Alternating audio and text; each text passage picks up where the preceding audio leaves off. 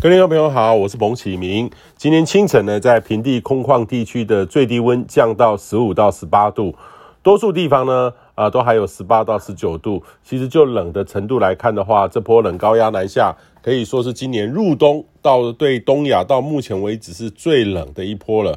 但是到台湾来说的话，可以说是明显减弱，主要是水汽偏多，干冷空气呢可能会有的辐射冷却效应减少。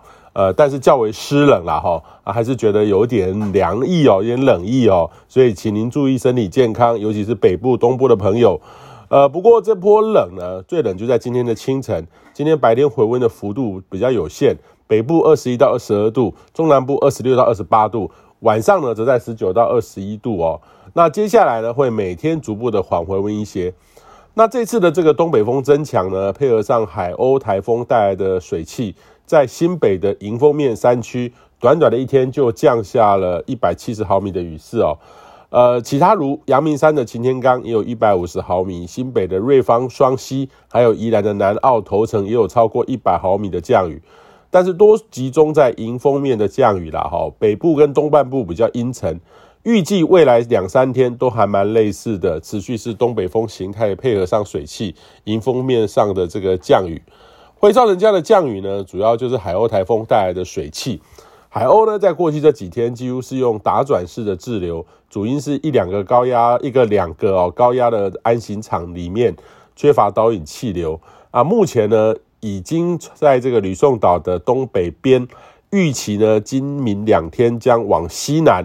缓慢的通过吕宋岛，在南海方向呢，由于在吕东北风呢持续的带来的干冷空气，这对海鸥台风是发展是相当的不利的，预期会逐步的减弱。但是呢，要留意的就是菲律宾东方海面上还是有低压持续的发展，未来呢有机会呃在周四周五的时候接近到吕宋岛的东方，这个时候刚好面临东北风减弱的时候，较海鸥台风的位置呢可能会略偏北或接近到台湾附近。